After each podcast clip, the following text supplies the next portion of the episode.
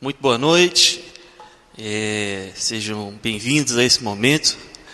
Né, gostaria de compartilhar com vocês, gente, é, intervenção de Deus em quatro tipos, de, em três tipos de situações drásticas. Eu queria meditar no Salmo 107 com você. Vai ser muito legal se você tiver sua Bíblia aí com você e for lendo junto comigo. Tá beleza? O salmo começa assim: Deem graças ao Senhor porque Ele é bom, o seu amor dura para sempre. Durante esse salmo a gente vai ver pelo menos, pelo menos três, existem mais. Hoje eu quero abordar somente três. Três situações assim de maus bocados que o povo de Israel passou e está ambientado aqui neste salmo. Mesmo assim, esse é um salmo de alegria e de convite à alegria, porque é assim que ele começa: Deem graças ao Senhor, porque Ele é bom, seu amor dura para sempre. Esse é o amor de Deus que intervém nas situações, é, digamos assim, drásticas. Né? Primeiro grupo, primeiro grupo é daqueles que estão famintos e sedentos. O texto no, no versículo 4 diz assim: perambulavam pelo deserto e por terras áridas, sem encontrar cidade habitada. Estavam famintos e sedentos, suas vidas estava iam iam se esvaindo. Esse aqui, o povo é um retrato esse salmo, esse salmista está relembrando, né, muito provavelmente aquilo que aconteceu lá pós saída do Egito, né? Ficaram caminhando durante 40 anos no deserto. O povo ia, ia andando sem direção, sem rumo. E olha que interessante, o povo de Israel tinha acabado de ver um dos maiores milagres, um dos maiores fenômenos que alguém poderia ver na terra, que é o mar se abriu no meio. O mar se abriu no meio, o povo passar, o povo passou, saiu do Egito, saiu da escravidão, e veja a insanidade que eles cometem e que a gente comete até hoje, né? A gente se rebela contra Deus mesmo depois de ter visto algo fenomenal acontecer. Andando no deserto, naquela situação, mesmo que, né, que estivessem vivos, era uma situação paupérrima, eles começam a pensar: ah, quem dera se a gente ainda estivesse lá como escravo no Egito, né? Pelo menos a gente ia ter café da manhã e janta, ou então pelo menos a gente ia ter uma comidinha diferente, porque pelo menos a gente ia ter aquilo que a gente estava habituado a ter, né? E agora ah, vamos todos o que? Parece que vamos todos morrer aqui, né? Então eles compram uma, uma, uma, depois de Deus provar a fidelidade dele em tirá-los da mão do faraó, um faraó de coração duro, com intervenção direta, eles duvidaram do agir de Deus, endurecem o seu coração, de maneira que essa, esse endurecimento, esse emburrecimento da mente, dos, dos, dos, israelitas naquela época foi justamente a razão pelo qual eles andaram 40 anos no deserto. Porque teimaram tanto com a fidelidade de Deus que Deus falou: essa geração não vai ver a tal terra prometida. O caminho, andando normalmente, duraria algumas semanas. E esse caminho que duraria algumas semanas virou uma geração inteira 40 anos é, andando sustentados por Deus. Deus puniu uma geração de incrédulos que se esqueceu da sua bondade e que afastava Deus dos seus próprios caminhos. Bem, milhares de anos depois, né, centenas e centenas de anos depois, esse salmista que a gente não sabe quem ele é, Salmo 107, ele reflete sobre essa, esse período, esse período de que Israel passou. E ele vê a mão de Deus como tendo guiado o povo, apesar da estupidez do povo em duvidar de Deus, no primeiro momento. Ou seja, o que o salmista quer dizer é: a todo momento em que o povo fizesse, uma, fizesse a burrada que for, a todo momento que o povo se, se é, arrependesse e voltasse para o Deus que os havia libertado, esse Deus os acolheria como filhos. Olha, a caminhada no deserto, vamos pensar aqui a, a, a, a caminhada no deserto como uma imagem, uma imagem é, é, existencial, digamos assim, que todos nós temos fases de caminhada no deserto. Nós temos essas fases no deserto, né, onde nossa alma sente fome, sente sede. Essa não é tanto uma fome do alimento material, embora possa ser também, mas frequentemente é uma fome existencial de um alimento é, que não é desse que a gente compra no supermercado. Né? Essa fase em que a gente se sente órfão, a gente se sente sem abrigo, a gente se sente num ambiente tão árido e andando sem, sem norte, andando e andando no ambiente árido, árido escasso, escasso de relacionamentos saudáveis, ah, árido de afeto, árido de vigor.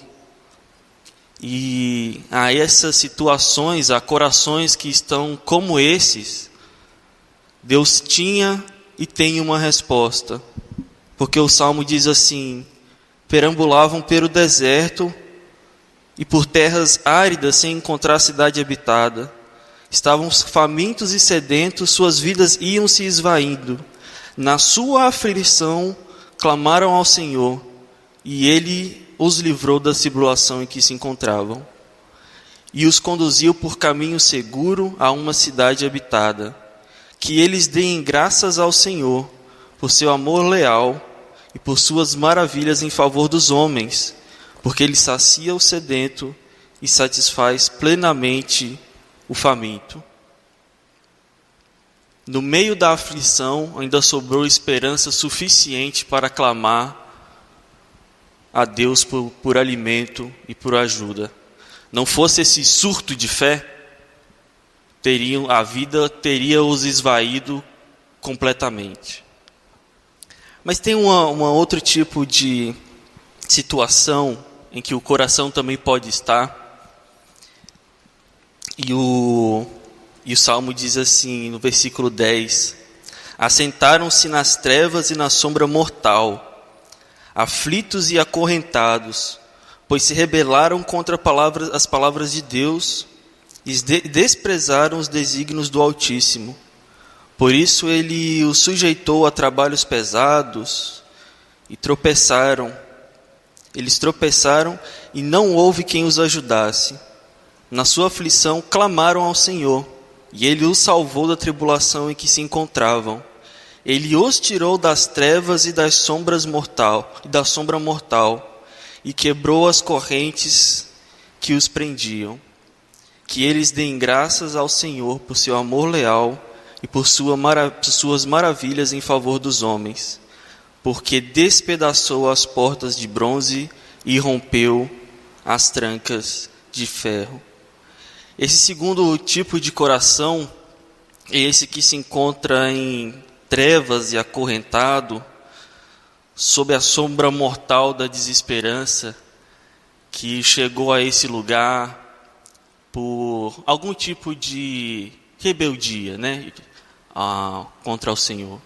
Chega a esse lugar porque para de considerar Deus como uma fonte de recursos, mas também de bons conselhos, de uma fonte de dádivas, e rejeita a Deus como provisão, rejeita a Deus como parâmetro de vida, como alguém a quem se relacionar.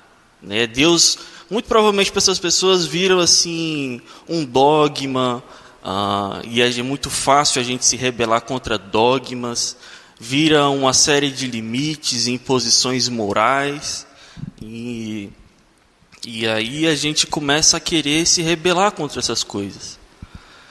Mas muitas vezes a gente nem percebe que isso está acontecendo. E aí, dentro em, depois de algum certo tempo, se encontra ali um coração machucado sobre a sombra mortal do, da desesperança, do desânimo, da depressão. Enfim, eu sei que muitos que ouvem isso agora estão numa condição de desesperança. E para muitos é uma condição de desesperança por algum tipo de rebeldia em relação a Deus. A gente vai falar sobre isso um pouquinho mais. O que esse salmo nos diz é que em Deus há luz mais do que suficiente para bater qualquer treva. Mesmo a treva mais intensa, não subsiste à glória e ao poder de Deus. E o salmista termina esse salmo com uma frase muito interessante: reflitam nisso os sábios e considerem a bondade do Senhor. A tolice está relacionada à, à rebeldia, à rebelião do povo, aqui nesse trecho. E a sabedoria está relacionada a continuar crendo que Deus é um Deus que intervém nas nossas crises, nas nossas batalhas. O que esse salmo está dizendo é que Deus interage com as nossas trevas, ilumina o nosso caminho e não nos abandona nos nossos conflitos. Ah, uma, uma, ilustração disso seria talvez ali o, aquela história que Jesus contou, uma parábola, está lá em Lucas 15, do filho que pediu a herança adiantada para o pai, sai de casa, gasta tudo, e aí se percebe sem dinheiro, sem diversão, a diversão que era divertida de repente já nem é mais tão divertida assim. E aí ele pensa: poxa vida, estou aqui comendo comida de, de porcos, né? Ele chega a esse chega a esse nível. E ele pensa assim: poxa vida, vou voltar lá para se eu pudesse voltar para a casa do meu pai, pelo menos eu seria tratado. Se eu fosse tratado como um como um operário da casa dele, seria muito melhor do que a condição que eu estou hoje. E aí ele resolve voltar. E o pai aceita o filho de volta e o aceita como filho e não como empregado, né? E ele diz, o que motiva o coração do pai é essa frase de que o meu filho estava perdido, agora foi achado, estava morto, agora está vivo. Sorriso e abraço, essa é a resposta do pai ao coração tolo e rebelde, mas arrependido, né? Essa parábola e o que esse salmo parece me remeter aqui é justamente um, um filho, né, no caso que quando pede herança, mata o pai enquanto ele está vivo, metaforicamente, quando ele pede herança, e o pai revive o filho enquanto ele estava morto, metaforicamente falando. Então, nós metaforicamente matamos Deus quando a gente se rebela contra Ele e toma as nosso, nosso próprio faz fazer o caminho pelas próprias mãos, né? E Deus ele na nossa morte, nossa morte espiritual, nossa morte emocional, ele nos pega pela mão e nos faz vivos outra vez. O terceiro tipo de coração está aqui no verso 23, que diz assim: Fizeram-se ao mar em navios para negócios na imensidão das águas, e viram as obras do Senhor, as suas maravilhas nas profundezas. Deus falou e provocou um vendaval que levantava as ondas. Subiam aos céus e desciam aos abismos, diante de tal perigo perderam a coragem, cambaleavam tontos como bêbados, e toda a sua habilidade foi inútil. Na sua aflição, olha como repete essa frase: clamaram ao Senhor, e ele os tirou da tribulação em que se encontravam. Reduziu a tempestade a uma brisa e serenou as ondas. As ondas sossegaram e eles se alegraram. E Deus os guiou ao porto almejado. Que eles deem graças ao Senhor por seu amor leal e por suas maravilhas em favor dos homens. O quarto tipo de cenário, desculpa, o terceiro tipo de cenário, o terceiro tipo de coração, cenário em que o coração se encontra, é o coração atribulado, que está atribulado por um monte de é, meio como, como, em meio a uma tempestade, a onda por todo cotelado, né, as ondas gigantescas que elas se, se, se configuram assim na nossa frente. Quem, quem já andou de barco em, em, eu já viu esses filmes, né? Sabe que quando vem uma onda grande, o barco vai lá em cima e de repente depois tem aquela coisa de descer lá embaixo de novo, parece que vai lá no abismo e você fica vendo aquelas ondas aí Parece, você pensa assim, meu Deus, vamos, nós vamos morrer, que negócio, que nem o, o Era do Gelo lá, o bicho, nós vamos morrer. Aí, que nem também os, os discípulos no barco com Jesus. Outra história que me lembrou enquanto eu estava lendo esse, esse salmo. Jesus no barco com os discípulos e a tempestade vindo, vindo e acontecendo e fazendo o barco agitar e pensaram assim: vamos morrer. E a mesma coisa acontece. Né? Jesus acalma, fala, dá ordens ao, ao mar, e o mar, o mar serenou, né? como, diz, como se diz aí, o mar serenou. E muitas vezes essas são dificuldades externas, né? problemas externos, mas principalmente problemas internos, né?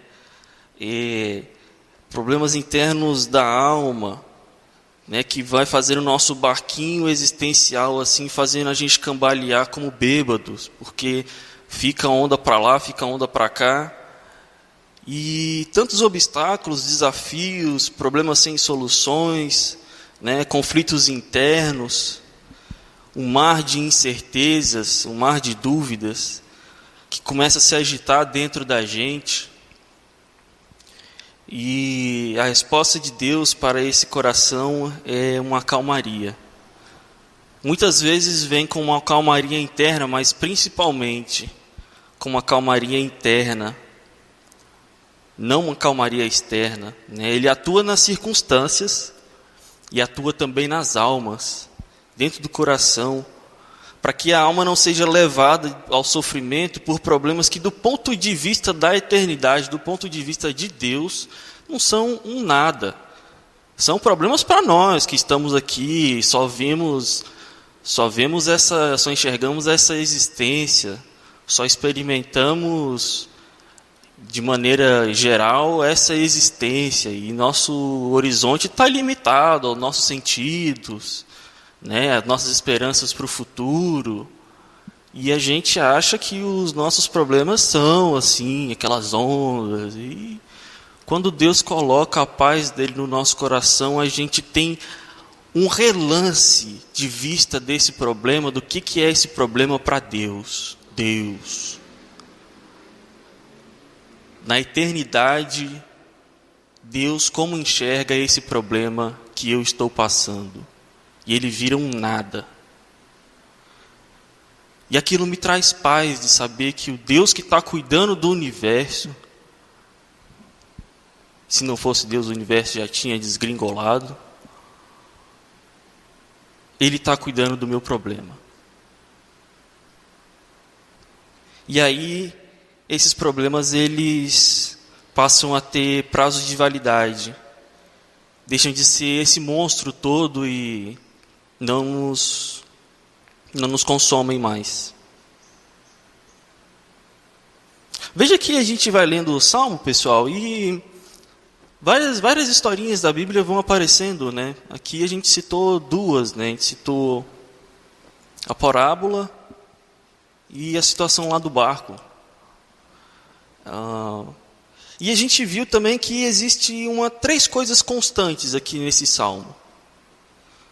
Em todas as situações, três coisas foram imutáveis: o auxílio divino, o clamor por ajuda e o convite à alegria. O auxílio de Deus, o, o pedido de ajuda e o convite à alegria. O, isso é muito interessante, porque o coração que não clama por ajuda, ou seja, esse é o coração autossuficiente, orgulhoso, ele dificilmente vai ser visitado pela intervenção divina. Isso a Bíblia fala em três lugares. A Bíblia fala em três lugares que Deus se opõe ao orgulhoso, resiste ao orgulhoso, mas concede graça aos humildes. Isso está em Provérbios 3, Tiago 4 e 1 Pedro 5. O mesmo provérbio, mesma frase. E então muita gente não quer experimentar essa alegria de Deus simplesmente porque não quer na cabeça deles, né, se rebaixar a esse joguinho de pedir ajuda para Deus e ser ajudado. Esses são os que dizem assim: não, veja bem, Deus, Deus, Deus sabe muito bem que Ele tem que me ajudar. Ele está vendo tudo, está vendo tudo. E não precisa nem que eu, que eu peça, não. Ele já sabe. Por que, que eu tenho que ficar pedindo? Ele já não está vendo? Se bobear, não é ele que está causando isso daqui? Ou então aquele assim, eu já pedi, eu vivo pedindo mas ele nunca me atende.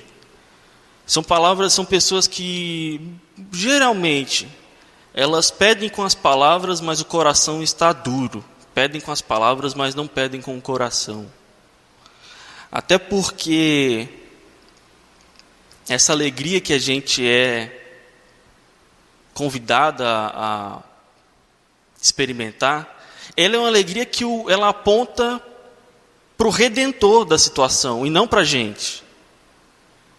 Eu estou na pior. Aí alguém vem cá e me socorre. Aí vamos fazer uma festa. O centro da festa é a pessoa que me socorreu. E eu vou estar vou tá junto com a festa, com as outras pessoas, agradecendo essa, essa, essa terceira pessoa, que foi a causa da alegria. E muita gente, quando percebe que se eu for resgatado por Deus, não, peraí. Então, se não for para ter a minha contribuição, a contribuição da minha análise estratégica, da minha inteligência, da minha esperteza, se não for ter para ter contribuição disso daqui, no final das contas eu vou deixar de ser o centro da atenção. Porque hoje, na minha aflição, eu sou o centro da atenção. Eu estou no barco que está quase afundando. Eu estou no deserto, pelejando. Ai de mim, o deserto. Eu estou quase morrendo, acorrentado. Não sei o que lá. Eu sou o centro da, da história. Inclusive, o, a narrativa do Salmo funciona assim. A atenção vai para o povo de Israel, depois a atenção vai para Deus que resolve a situação, o conflito. E o convite é: vamos nos alegrar em Deus. Deus continua sendo o centro da atenção. Aí Israel bagunça de novo, aí a atenção vai para Israel. Entende? Toda vez que o pecado está rolando, toda vez que o Israel está num problema de estar tá quase morrendo, a atenção fica para Israel. Toda vez que nós estamos em situações de conflito, nós estamos quase morrendo, digamos assim, emocionalmente, existencialmente, espiritualmente, a atenção está todinha em nós. Eu não aguento, a vida está tá fazendo caso de mim, e eu, e, e, e quando Deus entra na jogada, a gente saca por um momento Porque esse negócio de ser centro da história não vai rolar. Que vai rolar é que eu vou vai todo mundo começar a falar de Deus que me tirou da situação e eu também vou ter que falar. Então, e para o orgulhoso isso é impensável, isso é inadmissível. A resposta de Deus chega a todo tipo de a todo tipo de problema e a todo tipo de coração. Mas todo, mas ao coração orgulhoso é o coração que afasta deliberadamente a Deus e Deus não quer enfiar a goela abaixo a alegria dele para quem não quer experimentar a alegria dele. Escutei muito isso nesse ano, no ano passado, que Deus é um gentleman. Né? Um, ele sabe como fazer o caminhar conosco em nossos processos, numa troca da gente convidá-lo e ele aceitar o nosso convite, ele nos convidar e a gente aceitar o convite dele, e a gente vai assim como que se se entrosando se entrosando, nunca se invadindo, sempre se entrosando, né? Então, o coração orgulhoso é aquele coração que afasta, aquele que afasta o, o agir do Senhor. E o salmo termina assim: reflita nisto os sábios e considerem a bondade do Senhor. O que, eu acho muito interessante isso, porque Pode ser alguém que, que. Pode ser que você esteja aí e você não se veja como um rebelde. Você veja, se veja como um, Jó que não entende por que está sofrendo. E eu venho falo aqui de rebeldia e você não se identificou. E, e, olha que muita gente que não pensa que é rebelde é, mas tem gente que realmente não está não, não tá sofrendo por rebeldia, não. E eu sei que isso é algo vasto, assim, fica para uma outra oportunidade para a gente elaborar esse assunto, mas eu gostaria de dizer que duas coisas. A primeira é essa: é que é sabedoria no meio do sofrimento se lembrar da intervenção e do amor divino. Tolice é pensar que Deus não vem. Tolice é pensar que Deus não existe. E considerar a bondade do Senhor é ainda sinal de uma de um, de um vigor emocional muito importante, que é esse vigor que vai dar você a, a capacidade de continuar pedindo por ajuda. E é muito importante que você continue orando por ajuda. E gosto de pensar que Deus tem propósitos do nosso sofrimento. E para você eu peço que não desperdice o seu sofrimento. Olhe para Jesus, Jesus não desperdiçou o sofrimento dele. Sofreu, por exemplo, os 40 dias de deserto e tentação não foram desperdiçados. Sofreu quando João Batista morreu, chorou quando Lázaro morreu. Sofreu ali no Getsemane, sofreu carregando a cruz, e nenhum desses sofrimentos ele desperdiçou. E ele sofreu mais do que a gente sofre, e sofreu uma dor que a gente não pode sofrer olha para o Cristo nessa situação e lembra que ele não desperdiçou a dor dele. E continue perguntando a Deus o propósito da sua dor, mas sobretudo continue pedindo forças, né, para para aguentar isso daí. E que o teu coração não seja o orgulhoso, que o teu coração não seja de quem afasta Deus e quer ser o centro da, das atenções. Tá bom? Que Deus abençoe tua vida. Deus abençoe teu coração. Ele tem vida para você. Deus está vindo ao teu alcance. Ele tem cura para você. Ele tem bálsamo. Isso é da natureza dele. Medite, reflita na bondade do Senhor. Não seja um tolo. Não seja um tolo, seja um sábio. Tá legal? Deus abençoe.